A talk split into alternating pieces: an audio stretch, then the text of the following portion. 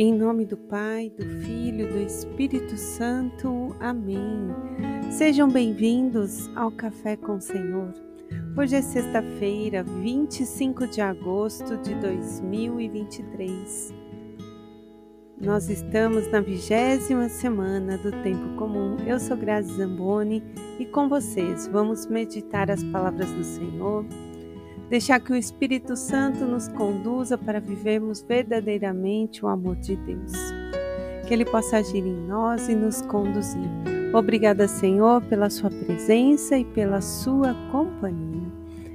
Meus irmãos, nessa sexta-feira, encerrando a vigésima semana do Tempo Comum, somos convidados a meditar o capítulo 1 do livro de Ruth. E neste capítulo, início da história de Ruth, para compreender, é, vamos ver que a, sobre a migração de Noemi, que é a sogra dela, o esposo e os dois filhos, eles saem de Belém e seguem para Moabe. Lá em Moabe, o esposo de Noemi vem a falecer. Seus filhos se casam, um com Ruth e outro com a órfã. Mas depois de um tempo eles também vêm a falecer. E diante desse acontecido, eh, Noemi toma a decisão de voltar para sua terra, que é Belém. E quando ela decide, porque naquele tempo as viúvas ficavam à margem da sociedade, elas eram discriminadas pela situação da viuvez, não tinham voz ativa. Então as duas noras choram muito, diz a palavra, cita isso duas vezes. E Noemi então aconselha que elas voltem para a casa de seus pais. São jovens, ainda podem ter um outro marido se casar. As mulheres dependiam, né, de, de ter um marido. Noemi, órfã aceita, volta, se despede, beija é, Noemi vai embora. Porém, Ruth não, diz que vai com ela onde ela for, que não vai deixar. Então segue as duas para Belém. E o que me encanta nesse texto, meus irmãos, é nesse início né, do capítulo 1, é a compaixão de Ruth para com Noemi. O quanto ela tem um amor filial pela sogra. E me vinha muito assim no coração que nós precisamos desmistificar essa cultura que acontece muitas vezes que haja brigas entre sogras e noras. Eu até gravei um café na TV que eu abordei esse tema.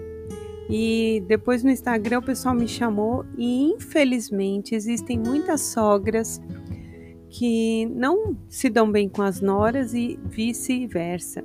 E ainda me questionaram se eu me dava bem com as minhas noras. E graças a Deus, elas são para mim uns tesouros, como se fossem minhas filhas mesmo. Então eu acho que é, se faz necessário é, compreender, e aí chama a atenção das mães agora, porque nós mães seremos sogras, isso é um fato. E o, o amor de mãe é um amor filial e não é conjugal. É essa diferença que nós temos que compreender enquanto mães.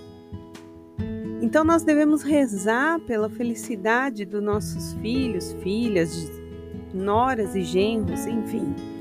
No meu caso são noras, né? porque a partir delas hum, elas vão fazer eles felizes. Vão fazer com que aquela casa se edifique. E quando existe esse empecilho, gera tanto atrito, isso não é bom. Então nós precisamos ser bases de amor e não de disputa. Os filhos serão sempre nossos filhos, isso não vai mudar.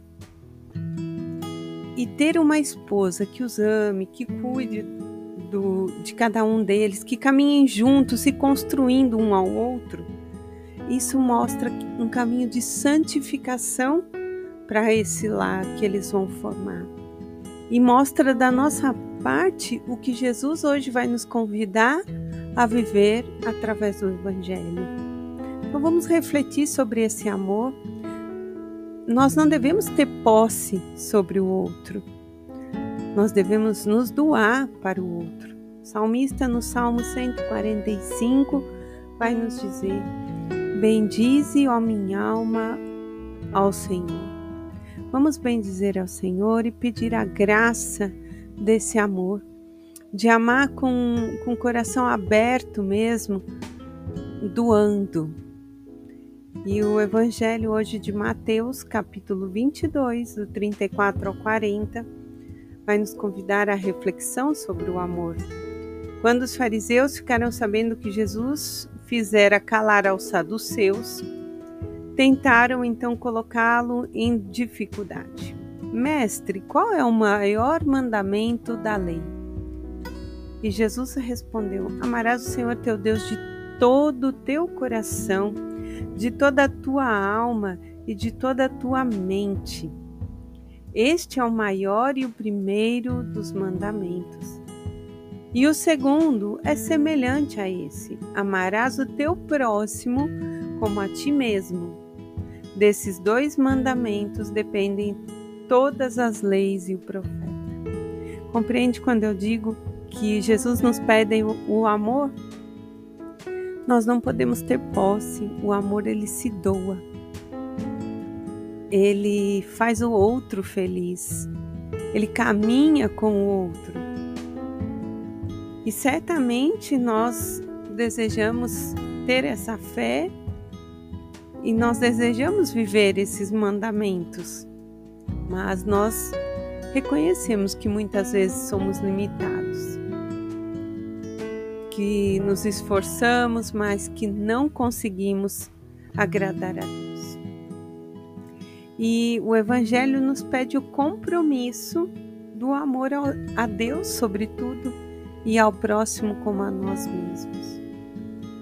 Então, meus irmãos, não basta nós observarmos as regras, as leis, se nós realmente não deixarmos que o nosso coração se transforme nesse amor gratuito, que doa e que não exige. E à medida que eu dou, certamente eu vou receber, mas eu não devo ficar exigindo isso é o amor verdadeiro que vai libertar e vai nos devolver a dignidade de sermos filhos de Deus.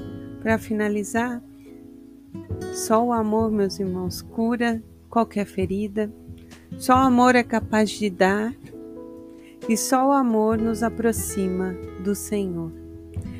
Em nome do Pai, do Filho, do Espírito Santo. Amém.